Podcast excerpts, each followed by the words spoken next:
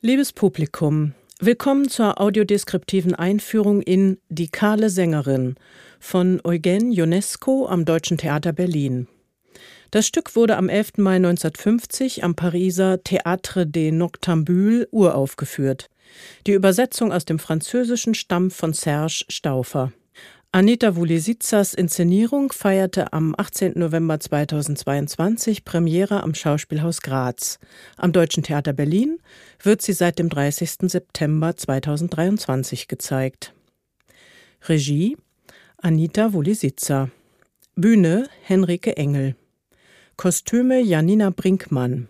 Musik Camille Jamal. Choreografie Mirjam Klebel.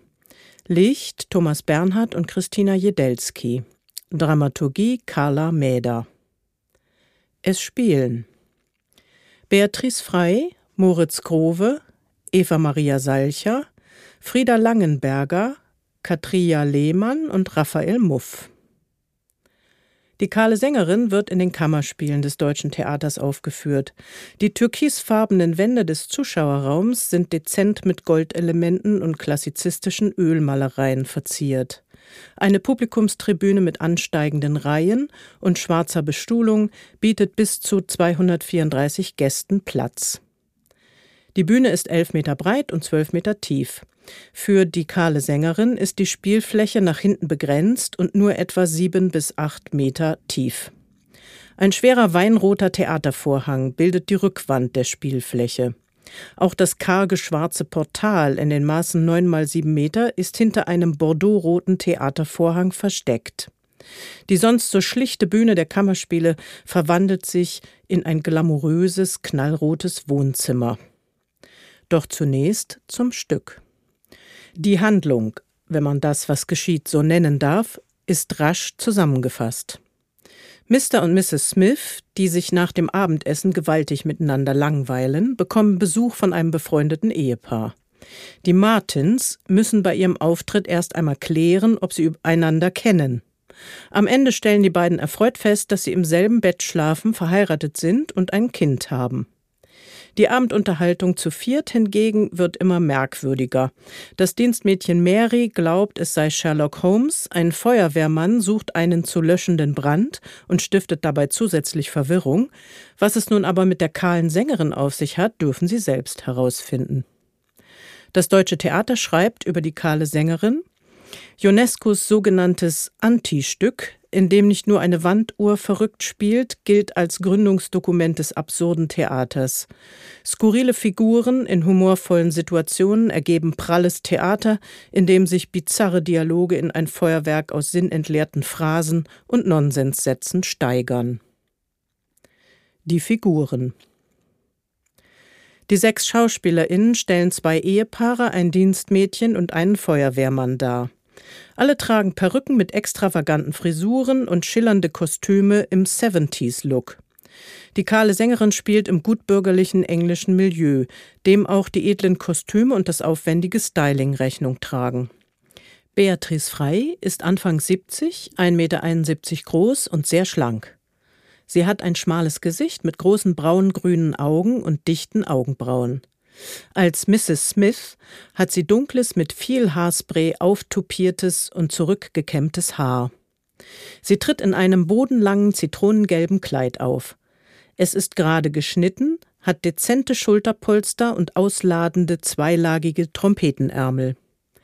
Ein cremeweißes Muster, ähnlich einer Holzmaserung, durchzieht den feinen gelben Stoff.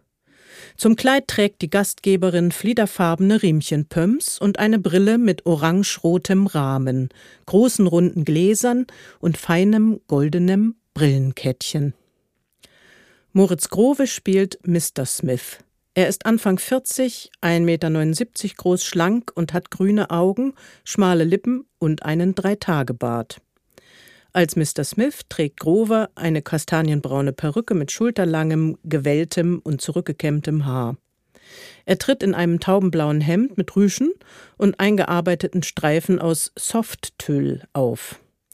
An diesen Stellen ist das Hemd halb transparent, was Herrn Smith eine etwas halbseidene Anmutung verleiht. Dazu trägt er eine ockerfarbene Stoffhose und ein cognacbraunes Sakko mit Paisley-Muster und eingestickten Goldfäden. Smith hat graubraune Lederschuhe mit kleinem Absatz sowie eine Brille mit großen abgerundeten Gläsern und orangerotem Rahmen, ähnlich der seiner Frau. Eva Maria Salcher als Mrs. Martin. Salcher ist Ende 40, 1,72 Meter groß und schlank. Sie hat große grüne Augen und einen kleinen Mund.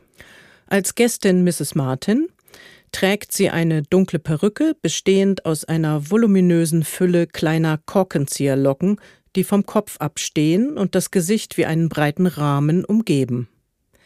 Dazu passt ihr extravaganter, metallisch schimmernder, eng anliegender Jumpsuit mit Schlag. Er changiert in Grau- und Brauntönen und hat ein florales, asiatisch anmutendes Muster. An den Armen hat der Anzug Schlitze, dadurch fällt der Stoff wasserfallartig nach unten und entblößt teilweise die nackten Arme. Um die Taille hat er einen gleichfarbigen Gürtel. Mrs. Martins Plateausandalen aus schwarzem Wildleder werden meist von den weiten Beinen verdeckt. Frieda Langenberger spielt Mr. Martin. Er ist um die 30, 1,88 Meter groß und schlank, hat blaue Augen, markante dichte Brauen und volle Lippen. Als Gast Mr. Martin trägt er eine Perücke mit schulterlangem, gewelltem Haar und Mittelscheitel. Sein Outfit ist durchweg silbrig grau, mit glitzerndem zickzack gemustertem Hemd, einer glänzenden Röhrenhose, die seine langen, schlanken Beine betont, und cremeweißen Stiefeletten. Dazu trägt er eine zarte Silberkette um den Hals, einzig seine violetten Kniestrümpfe setzen einen farblichen Akzent. Als Dienstmädchen Mary ist Katria Lehmann zu sehen. Sie ist um die 30, 1,70 Meter groß, schlank und hat große dunkelbraune Augen. Als Mary trägt sie eine opulente Blondhaarperücke mit vielen breit auftopierten Haarknoten. Einzelne schulterlange Strähnen fallen aus der wilden, aufwendigen Hochsteckfrisur heraus. Dazu hat Mary einen aufgeklebten Oberlippenbart. Das Dienstmädchen hat einen schwarzen Oversized Frack mit Anzughose an. Darunter trägt Mary ein schneeweißes Hemd mit großem Kragen und darüber eine ebenso weiße Schürze. Dazu schwarze Lederschuhe mit breitem Absatz. Mary geht gekrümmt, mit hochgezogenen Schultern und buckligem Rücken. Sie schlurft regelrecht lustlos über die Bühne und raucht viele Zigaretten. Raphael Muff spielt den Feuerwehrmann. Muff ist Mitte 30, 1,85 groß und sportlich kräftig. Er hat eine hohe Stirn, blaue Augen und eine große Nase. Als namenloser Feuerwehrmann trägt er eine Perücke mit rotbraunem, schulterlangem Haar und strähnigem Pony. Seine oberschenkellange Uniformjacke ist marineblau, hat silberne zweireihige Knöpfe und rote Schulteraufsätze mit goldgelben Fransen. Ein breiter, abgetragener schwarzer Ledergürtel hält die Uniform am Bauch zusammen. Dazu trägt der Feuerwehrmann dunkelblaue Leggings, schwarze Overknee-Lederstiefel und weiße Lederhandschuhe. Mit sich führt er einen silbernen Helm. Gegen Ende des Stücks ziehen sich alle sechs knallbunte Umhänge aus Satin über. Sie heißen Love Capes. Die Capes sind innen und außen jeweils verschieden unifarben. Die Töne kontrastieren. Ein Cape zum Beispiel ist außen aprikotfarben und innen himmelblau. Ein anderes außen kanariengelb und innen magentafarben. An einem Halskragen werden die Capes zusammengehalten. Außen sind sie stellenweise mit Perlen und großflächig mit Rüschen bestickt. Die festlichen Love Capes schimmern im Bühnenlicht und schwingen fließend zu den Bewegungen der sechs mit. Die Bühne. Einziger Schauplatz des Stücks ist das mit unterschiedlichen satten Rottönen ausgestattete Wohnzimmer der Smiths. Der Boden ist mit altrosa Teppichboden ausgelegt. In der Mitte des Wohnzimmers steht parallel zum Bühnenrand ein etwa sieben Meter langes, granatapfelrotes Samtsofa mit sehr ungewöhnlicher Form. Lehne und Sitzfläche schlängeln sich in asymmetrischen Rundungen über die Bühne. Die Lehne verläuft in der Mitte der Sitzfläche, so dass man mit Blick zum Publikum oder mit dem Rücken zum Publikum sitzen kann. Durch die geschlängelte Form von Lehne und Sitzfläche bilden sich entlang des Sofas viele Einbuchtungen. Wie bei mehreren aneinandergereihten Tête-à-Tête-Sofas können sich die Figuren so in den Rundungen zurücklehnen und einander von Angesicht zu Angesicht gegenübersitzen. Das Sofa endet auf beiden Seiten jeweils mit einer zum Publikum hin offenen Rundung, in der die Figuren besonders häufig Platz nehmen. Mit den sieben Metern Breite nimmt das Sofa einen Großteil der elf Meter Bühnenbreite ein. Tief ist es nur etwa eineinhalb Meter, die Sitzfläche ist also auf beiden Seiten recht schmal. Links vor dem Sofa steht ein kleiner hockerähnlicher Beistelltisch. Er hat eine runde mit weinrotem Samt bezogene Platte und drei Beine mit Rollen. Darauf stehen eine Kristallkaraffe und ein Sherryglas. Mittig des Vorhangs, der die Rückwand bildet, hängt eine überdimensionierte Uhr mit kreisrundem, burgundrotem Zifferblatt.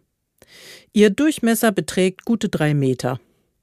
Die Indizes, also die zwölf für die Ziffern stehenden Striche entlang des Rands, sowie die Umrisse der beiden breiten Zeiger leuchten in stechendem Neonweiß. Links hinten in der Ecke, schräg hinter dem Sofa, befindet sich ein Turm. Links hinten in der Ecke, schräg hinter dem Sofa, befindet sich ein Turm. Er besteht aus einer rechteckigen Kabine, die auf vier gut zwei Meter hohen Stelzen steht. Die Kabine entspricht in der Form einer etwas größeren Telefonzelle. Auch ihre Außenwände sind mit weinroten Vorhängen verkleidet. In der rechten Wand befindet sich eine Tür mit einer Treppe. Diese steht seitlich zum Publikum, hat zickzackförmige Geländerstäbe und zehn Stufen. Auch sie sind mit dem altrosa Teppich bezogen. Über sie gelangt man von der Bühne in die Kabine und andersherum. In die Kabinenwand, die zum Publikum zeigt, ist ein kleines Fenster mit eigenem weinrotem Vorhang eingelassen. Darüber in schräger Schreibschrift leuchtet ein neonweißer Schriftzug Live. Mittig der rechten Bühnenwand ist ein glasloses Fenster eingelassen. Der Rahmen in den Maßen 1 Meter Höhe und 70 Zentimeter Breite leuchtet ebenfalls neonweiß. Ähnlich einem Fensterrahmen kann man diesen zur Bühne hin aufklappen. Mittig des Bühnenrands ragt ein etwa einen Meter breiter Steg bis an die dritte Reihe des Publikumsbereiches heran. Er teilt die Reihen 1 und 2 also in der Mitte. Wie auch den Bühnenboden bedeckt ihn der altrosa Teppichboden. Die Figuren nutzen den Steg für längere Monologe, Vorträge oder Interaktion mit dem Publikum. Requisiten zu Beginn des Stücks liegt ein Musikmagazin im DIN A4-Format auf der Sofasitzfläche. Auf dem Cover steht Bass. Darunter eine große weiße Bassgitarre auf schwarzem Grund. Dienstmädchen Mary trägt Staubwedel und Teppichklopfer aus der Kabine. Der Staubwedel hat einen langen Stiel und einen weißen, wattigen Bausch. Der Teppichklopfer ist aus geflochtenen Weidenruten und hat ein großes Tennisschlägerähnliches Kopfteil. Später kommt Mary mit einer Streitaxt ins Wohnzimmer herunter. Ähnlich einem Kriegsbeil hat die Axt eine schmiedeeiserne, halbmondförmige Klinge an einem massiven Holzstiel. Die satten Rottöne verleihen dem Bühnensetting etwas Gemütliches. Als von dem Franzosen Ionesco ursprünglich in der Nähe von London angesetztes Stück, das in Paris Premiere feierte, verwebt Regisseurin Wolesitzer geschickt britische und französische Extravaganzen. Sie verleiht dem Dienstmädchen einen Schwarz-Weiß-Look à la Butler James und taucht die Bühne in omnipräsentes Paris rot. Verschränkt werden in ihrer kahlen Sängerin auch zeitliche Ebenen, versetzt sie den Text von 1950 doch in die Disco- und Flower-Power-Zeit der 70er Jahre. Zur Inszenierung den absurden Monologen und Dialogen verleihen die DarstellerInnen auch körperlich Ausdruck. Sie bestreiten den Abend mit Hilfe von langen, repetitiven Bewegungsabfolgen, schrägen bis hin zu verrenkten Körperhaltungen und ausladenden synchronen Tanzeinlagen. Auch akustisch wird das Stück mit skurrilen Geräuschkulissen durchsetzt. Hin und wieder knarzt und quietscht es aus dem Off. Wenn Dienstmädchen Mary in der Kabine verschwindet, klirrt und scheppert es immer wieder heftig, ohne dass erfahrbar wird, was dort vor sich geht. Die Regisseurin spielt mit Slapstick-Momenten, Körperlichkeit und Soundeffekten. Damit interpretiert sie UNESCOs schrägen Klassiker als sinnliches Unterhaltungserlebnis. Zu Beginn des Stücks verdeckt ein weinroter Vorhang die Sicht auf die Bühne. Er öffnet sich zur Seite, aber zuerst nur unten. Ähnlich wie bei einem Varieté-Vorhang bleibt das obere Drittel gerafft hängen und schiebt sich erst später auf.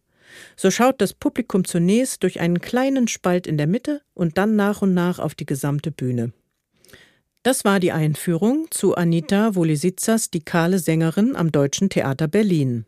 Viel Spaß im Stück. Die Audiodeskription wird im Rahmen des Projekts Berliner Spielplan Audiodeskription Reloaded von Förderband e.V. realisiert. Text Charlotte Miggel und Katrin Wirmer. Redaktion Imke Baumann. Einsprache der Einführung Imke Baumann. Aufnahme der Einführung Marcel Braun, Deutsches Theater Berlin.